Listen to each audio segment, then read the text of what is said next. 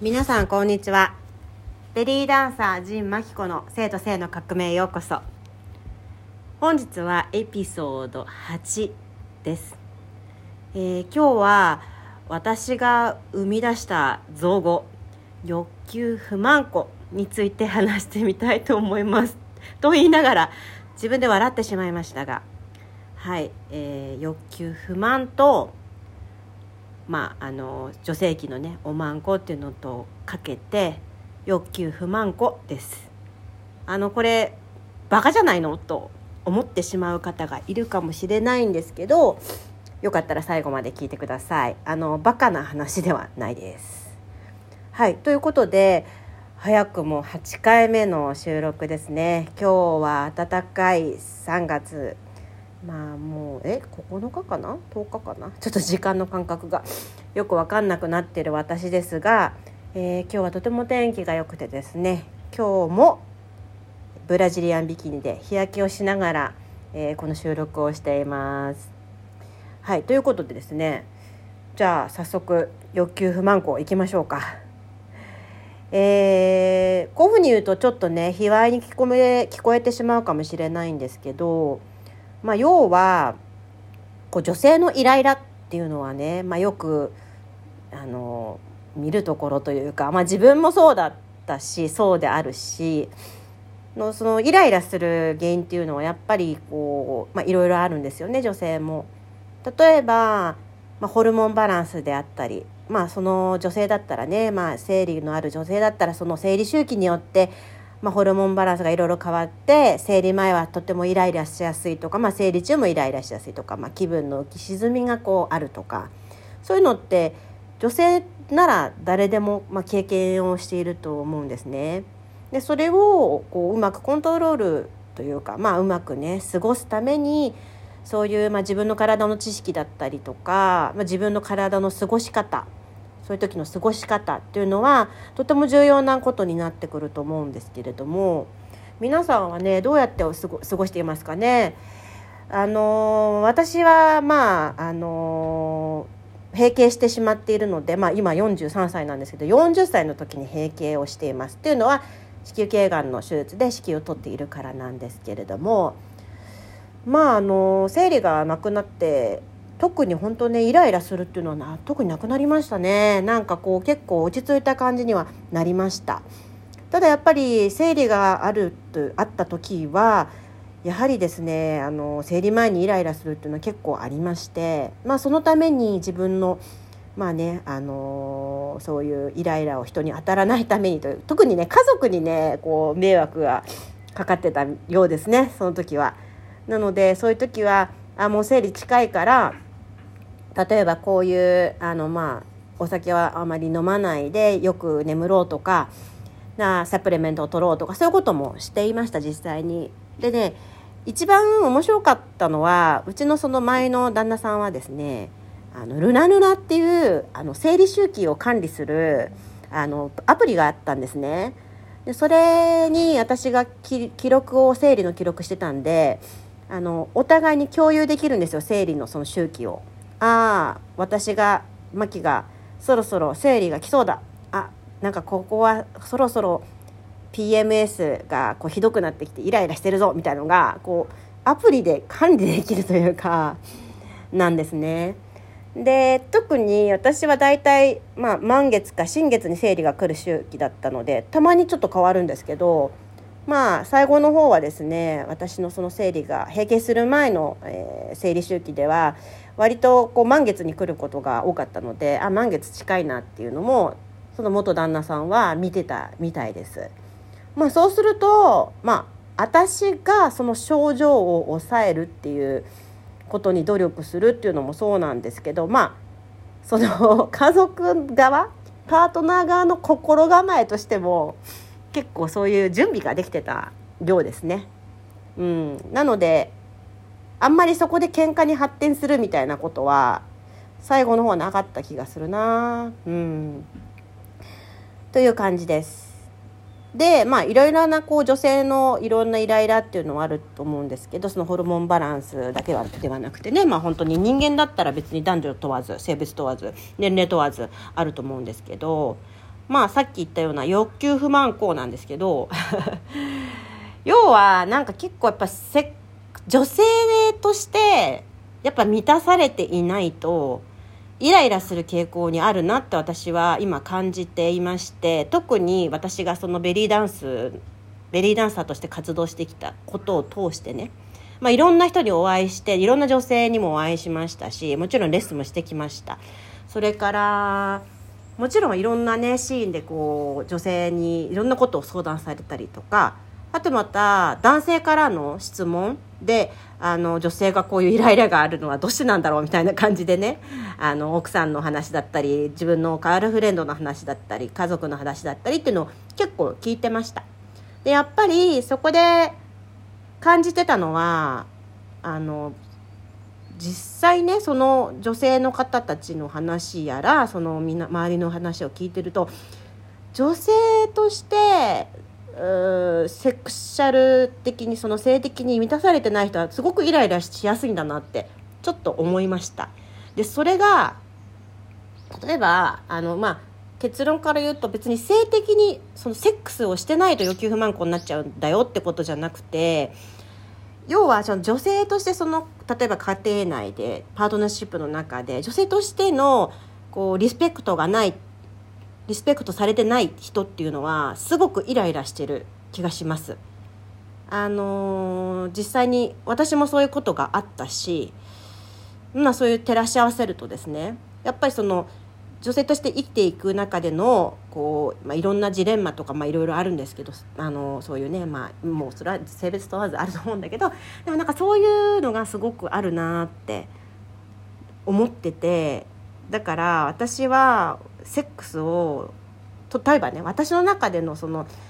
女性としてのそのいろいろな女性性とかのそのいろいろななんてボルテージっていうのはやっぱセックスにあったのでなんか冗談っぽく前のパートナーにはその前の結婚してた時にはねでもセックスがあんまりない時にはもうちょっと私欲求不満子なんだけどとか言って言ってました。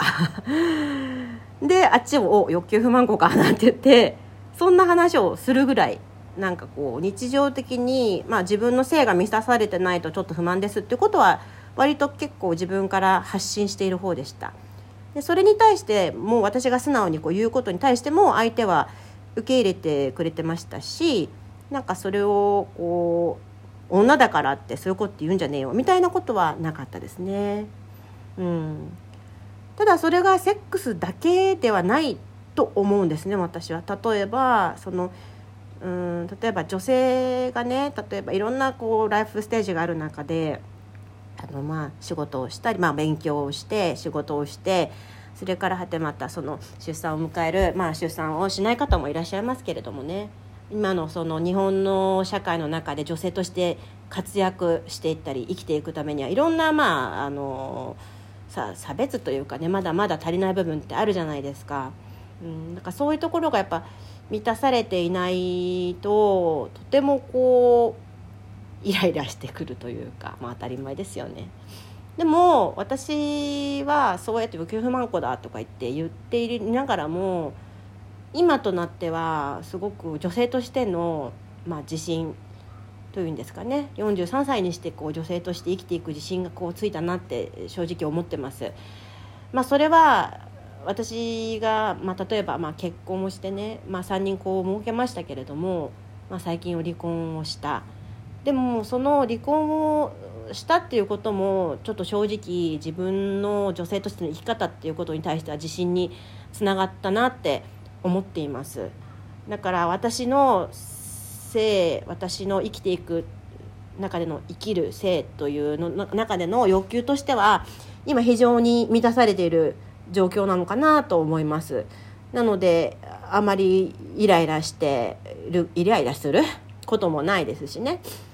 あのとてもこう落ち着いた状況にあるかなって思っています。皆さんはそういうのないですかね？なんかこうどういう時にフラストレーションたまるとか。多分絶対ない人なんてないと思うんですよね。あのあると思います。ただやっぱり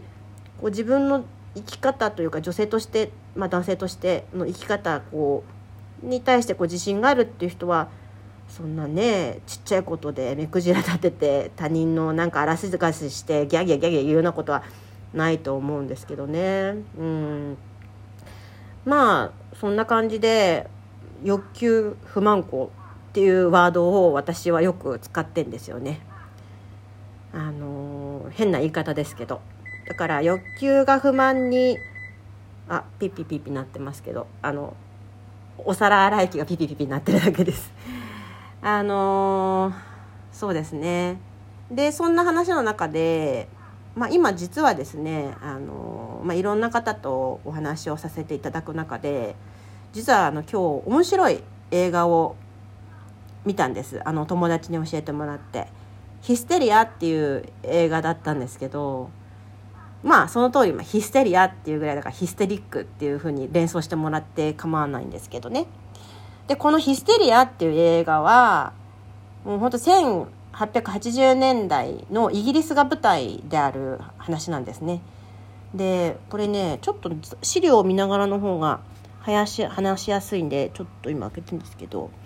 まあ、要は、えーと、ヒステリアっていうヒステリーですね。ドイツの外来ヒステリーの英語読みらしいんですけれども要は感情をコントロールできなくなったりとかこう泣いたり怒ったり激しいこう攻撃的なこうわーみたいな、まあ、ヒステリーですね。それをあのー、ヒステリーって言うじゃないですか。でもねこれはもともと子宮を示す言葉なんですって。で古来の医学では性交渉が久しく行われてないとなんかこう子宮が肉体を圧迫して女性の感情を乱すものとされてきたってザ・シネマに書いてありました。そうちょっとよあのヒステリアっていうのをねそのザ・シネマっていうあのインターネットで調べてたらそういうふうに出て出てきました。なんかそうなんですね。でこういうのをなんか子宮性病的興奮状態ヒステリーって呼んでたみたいですね昔の人は。でもなんか医学的根拠に乏しくてそれはなんかそのままなくなってったみたいなんですけど要は、えー、そのヒステリアの映画はねそのヒステリーを治すためにある医師がまあ手で女性の陰部を刺激をし、まあ、その快楽を、まあ、そのエクスタシーをあのオーガズムかオーガズムを得ら得させ上げ上げてる上げることでその女性たちのヒステリーが治っていくんですね。でそれですごくそのお医者さんは人気が出ていくんですけどでもその手でやるからすごく疲れちゃうわけですよ。でいろんな年齢層のもう方が来てもう本当イライラしたりって泣いたりする人も来てもう今日はもうこんな気分よって言ってくるんだけどいざその先生の主義を受けるとああって言ってもう満面の意味で帰っていくみたいな。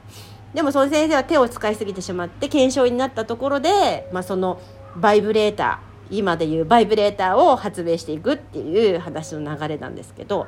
まあそれだけではなくねとてもね女性の自立という点ですあのすごく面白く描かれている映画でこれはねアメリカの映画みたいなんですけど舞台はイギリスだけどね。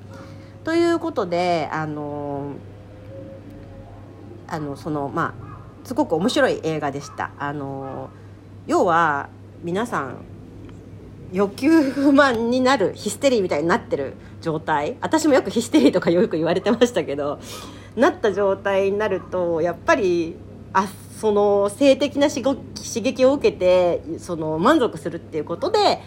こうヒステリが治るみたいな、うん、本当はヒステリーって病気はないんですけど。でもなんかそういうふうに描かれていました。だから私も実はこのヒステリーを治す機械がバイブレーターのもとだっていう話はかなり前から知ってまして。うん確かにそうだなと思います。だってマスターベーションとかすればねなんかうわーって解放されてもう全てが OK っていう感じになりますもんね。でプラスやっぱセックスをしていいセックスができるとわーっと解放されて本当に安定のことも思いやれるようになるしうんなんだろうな自分のことももちろん大切になるにできるようになるしなんかすごくハッピーでピスフルな気持ちになりますよね。だからその、まあ、当時そのね昔昔その1800年代ですけれどもそういうものが発明されたってまあすごいですよね。なあまあ、かといって日本では、まあ、そういうのはこう大っぴらにされずになんかちょっとアンダーグラウンドな世界では、まあ、流行ってますけれども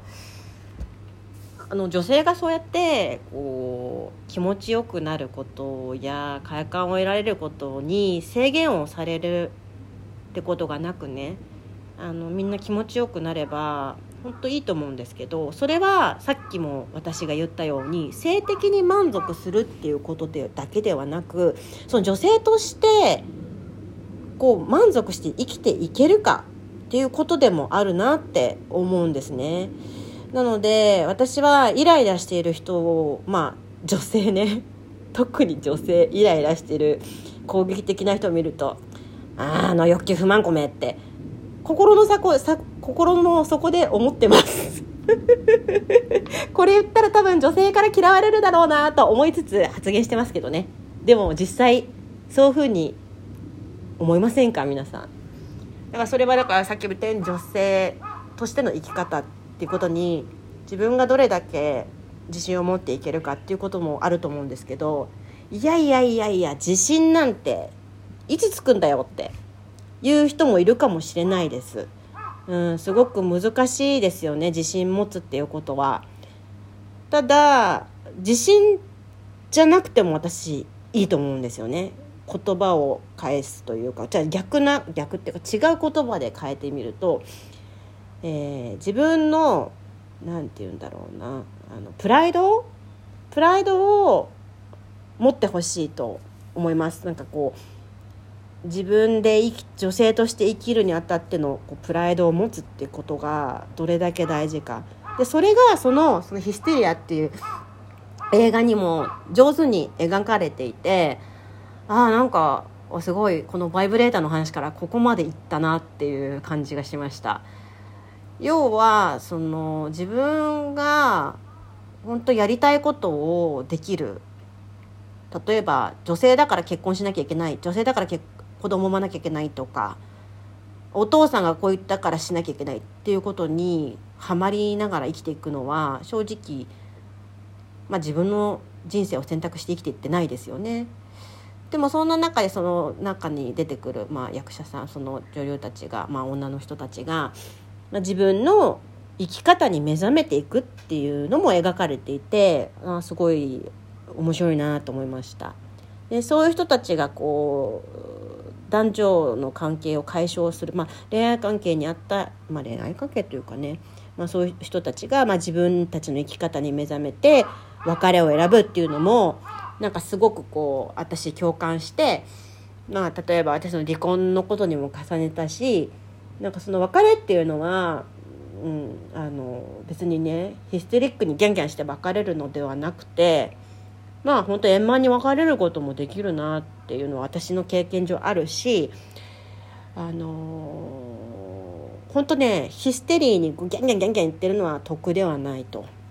自分のためにも得ではないなって、まあ、さらにこの映画を見て思いました。なんか映画の感想会みたいになっちゃってるけどまあでも言いたいことは多分伝わってると伝わってるかしらということでそう。なのでねやっぱり自分のプライドその生きていく中で自分が人間としてのその人としてのプライドまあ男女ともにそうですけれども性別問わずそうだと思うんですけどそのプライドを持っていかに生きていけるかっていうのはそのすごく大事かなって思います。自分が女として生を受けて男性として生を受けて、まあ、そうでない方もいらっしゃると思うんですけどその中で社会の中で、自分の言いたいことや好きなことを表現体現していけるっていうのはすごく大事なことですよね。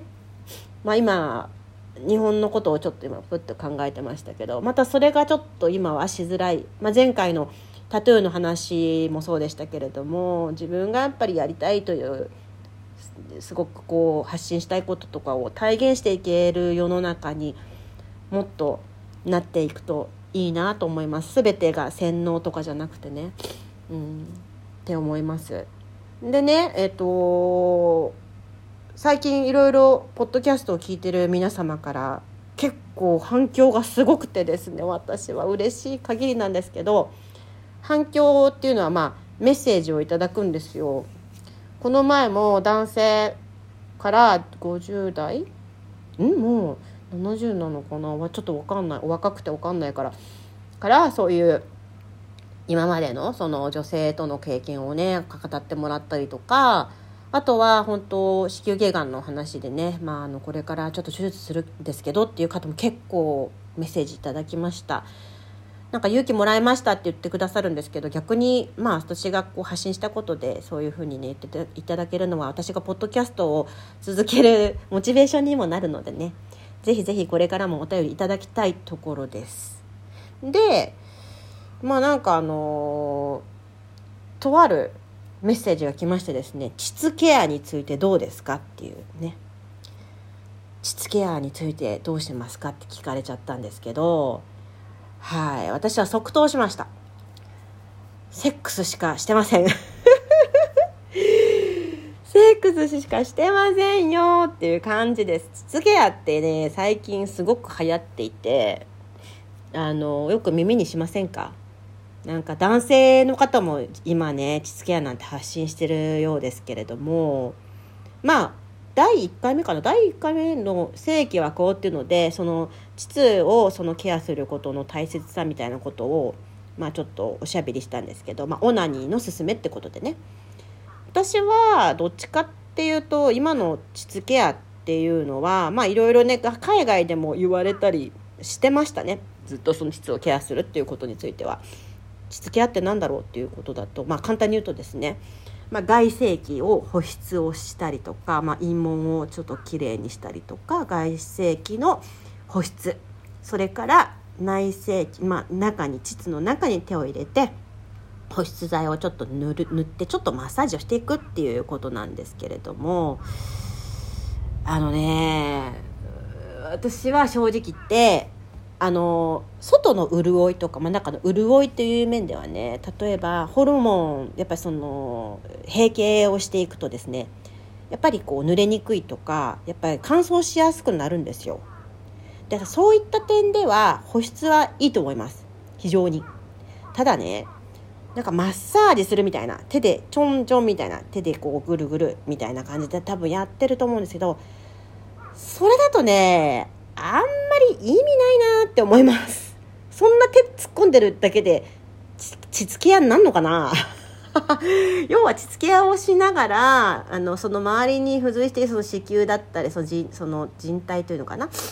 そういうなんかその機能をあの体の中の内臓の機能を活性化させるっていう意味合いがあるらしいんですけどそんなんだったらまず呼吸を大事にしてほしい。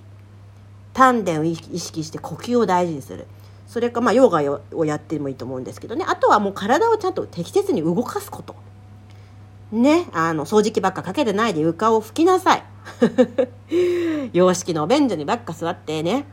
あのお便所してないで。和式には座れるようになりなさいとかね。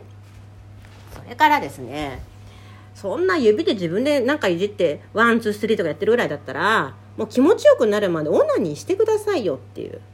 うん。その方がよっぽどホルモンバランスも良くなるしあの柔軟な膣が保てると思うんですけどね。ただその性欲がないっていうことに関してはそういう膣ケアっていうのはとてもあの有効だと思いますよ。あのマッサージの仕方とかね。性欲がなくてパートナーがいなくて。あの、まあ、自分でどうしたらいいか分かんないっていうことであれば。ただ性欲っていうのは多分何歳まででも多分ある人はあると思うのでもしね、まあ、性欲があってあの付き合いしたいって思うのであればもうオナニーしたりとかセックスしてしまった方が早いと思うんですね私は。うん、なんでそういうのがひとたびね例えばあの膣ケアっていう風な形で世の中に出回り始めると、まあ、それに付随する、まあ、ケア用品とかも出始めるんですが、まあ、それこそなんかあのちょっとえこれやらなきゃいけないよの？みたいになりがちな日本人ですよね。わかります？なんかこうなんか CM とかで見ちゃうとあらなんかこれやらなきゃいけないのかしら？とか、うん、なんかそういうのをなんかコンプレックスビジネスって言ってなんか例えばシミシワがいけないみたいなことを煽りながら化粧品売るとかまあ、この前もやりましたけど言いましたけどね例えばその膣ケアしないとなんか女性ホルモンがあれして女らしくなくなっちゃうとか言っていやそうじゃなくってそうではなくて人それぞれにその必要な人だったり必要なメソッドがまあ必要な、えー、年齢だったり状況があるわけですからその状況に応じて膣ケアっていうのは発展していってほしいなと思っています。ちなみに私は今はパートナーがいないのでバイブレーターを使っていますけれどもまあまあたまにねえっ、ー、とねシアバターとかカカオバターとかでちょっとあの周りをこうくるっとあ濡らすというかするとちょっと気持ちいいんでね。それは塗ったりしてます。お風呂上がりとかに。うん、だしうんなんか私いきなりお股開いてなんかよいしょよいしょなんてやるよりまあ自分の指だったりバイブだったり使ってオナニーしてる方がなんか 気持ちいいので それは積極的にしております。まあそれがね女性としてのケアだと思っているので。はい。まあそうすると楽しいですよね。まあその欲求不満が晴れるというか欲求不満子にはならないですよやっぱり。なのでねそういうのはやっぱりこういろんな風にこうちつき屋とかいうのが今多分流行ってるんで皆さん多分かなりの年代層で注目されてると思うんですがそれもあの頭に入れといていただければなと思います。特にねあの私の子宮頸がんの手術をしてる人とか、まあ、その子宮を取っている方。それから体はね子宮に限らずどこかねメスを入れるとねやっぱりね体は一つつながってるんですよね。この前もあのベリーダンサーのコモンさんっていう方の、まあ、がつまり肺がんの手術をされた時に腹腔っていうのかな？それでされたって言ってたんですけどやっぱり彼女もその内転筋が硬くなったって言ってたんであのやっぱそういう方に関してはあの、まあ、リハビリの一環としてそういう、まあ、膣も柔らかくしていくというのすごい大事だと思うんですけど。私もねやっぱり手術した後は栄陰がちょっと硬くなりましたねうんどうしてもこう今までだったら例えばその週に34回はしてたセックスがいきなりなくなって1ヶ月セックスしちゃいけないなんていうねあのことを言われたのでさすがにその手術後まあ手術後のこともあると思うんですけどすごい硬いなって印象はありました正直。まあ、今ではねもう柔らかいもんですとても。うん、なのであのまあ今よくそういう膣ケアどうしてますかって結構実は聞かれるんですよね。なので今のこの話をしたんですけどまああんまりこうメディアとかに惑わされずに自分が今置かれてる状況を考えてくださればだって多分すごいセックスしてる人は膣ケアなんて考えないと思うんですよね。うん。だし逆にあなんか私も閉経してパートナーもいないわという方であれば逆にそのそういう父親についてこう興味があるというのはすごく自然なことだと思うんですよね。だから、うんまあ、また父親に関してはまたまた話すこともいっぱいあるんですけど、うん、って思います。なんか欲求不満子っていうのは私のねこの作った造語でもねナンバーワンだと思う。造語なんですけど。そう私ねちっちゃい頃すごいあの男子にいじめられて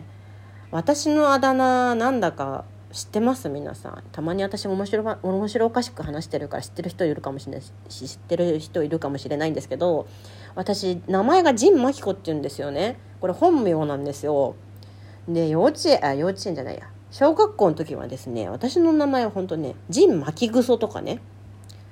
神万子って呼ばれてたんですよ。はてまた陳万子とか言われちゃって。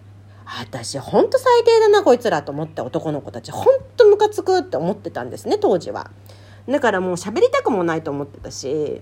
まあどっちかっていうとそういうふうになんかいじめられてたいじられてたっていうことなんですけどまあ今から思えばね私と仲良くしたかった男の子たちが私をいじってたみたいな構造がこう思い浮かぶんですけどなんでそういう風にさもうなんか幼稚なのかしらって思うけどまあしょうがないね小学校だからね。でもね今はあの時はすっごいもうちんまんことか言われたりしてもう最低って思ってたんですけど今ではねその言ってくれて言ってくれた男子たちにありがとうって言いたいです。まさに今ちんまんこですよ。要はちんことまんこの話についてよく喋ってるから。それがお仕事だから。だから本当その当時の男の子たちは私を見てすごい先を読んでくれたのね。でもその時に私は自信が持てなかった。私がチンマンコと呼ばれてることに。うん、でも今43年経ってまあ今43年よりも前にはもう気づいてましたけど30代には。ああまあチンマンコなんだなと。だから当時の男子たちには本当ありがとうねみんな。そうやって呼んでくれてと言いたいです。はい。なのでまあこれがちょっと今日のエピソードの最後の締めくくりとなります。チンマンコでした。ということで欲求不満子はイライラを。欲求不満子はイライラ。イライラしたら自分のセクシャリティをもう一度見直して自分の生き方を見直してみてください。あの私から欲求不満子って言われないように。ぜひぜひ。はいあのちょっと面白おかしく言っちゃったけど私はこれ一押し私一押しの造語ですからぜひぜひ皆様も私生活に何かあれば使ってみてください。なんか例えばもう私もう今日欲求不満子なんだけどとか言って旦那さんに言うとかね。軽く旦那さんももうイライラしてる奥さん見たら「ああこいつ欲求不満子か」って心の中で つぶやいてみてください。そしたらちょっと解決法が見つかるはずです。ではでははい今日のお話はこれまで。それでは、えー、皆様あそうだ最後にそう言おうと思ってることいつも忘れちゃうんだ。えーと、私にメッセージをしてくださる方なんですけどぜひぜひあの受け付けております男女問わず年齢問わず受け付けております。えーと、こちらでメッセージを送れるのかな？まあ、もしくはですね、えー、ノートっていうツールとあと SNS ですね、えっと、インスタ、フェイスブック、ツイッターで、ジンマヒコ。あ、ローマ字で入れた方がいいかな、SNS 系は。で、ブログと、この、えー、なんだっけ、ポッドキャストに関しては、あの、漢字で入れていただければ、あとはローマ字で検索してみてください。で、あの、その他のツールから、あの、メッセージをいただくか、もしくは、あの、ジンマキコ、こう、あ、じゃあ、ジンベリーダンスアット gmail.com かな？にメールしていただいても大丈夫です。はい。なのでお,、ま、お待ちしてます。もしメールアドレス間違えたらどうしよう。大丈夫かな？はい。なので、ぜひぜひ、もしメッセージ遅いということであれば、あの、ホームページもありますのでね、見てみてください。はい。あの、私のことをこうポッドキャストが意外にそうすごい反響で嬉しいんですけどポッドキャストで聞いていいなと思ったら是非私を応援してほしいんですけどその応援の仕方はですね例えば私のショーに来てくださるとかそんな感じで構いませんので是非ねあのこれからまあ今コロナ禍でなかなかイベントはできてませんけれどもこれから何かある時は是非そういうところに足を運んでくださって一言「ポッドキャスト聞いてるよ」なんて言ってくださるともっともっと面白い発信ができると思うので是非そういった形の応援よろしくお願いします。はいそれでは今日の欲求不満子のお話はこれでおしまいです。では皆様良い一日を。それではまた。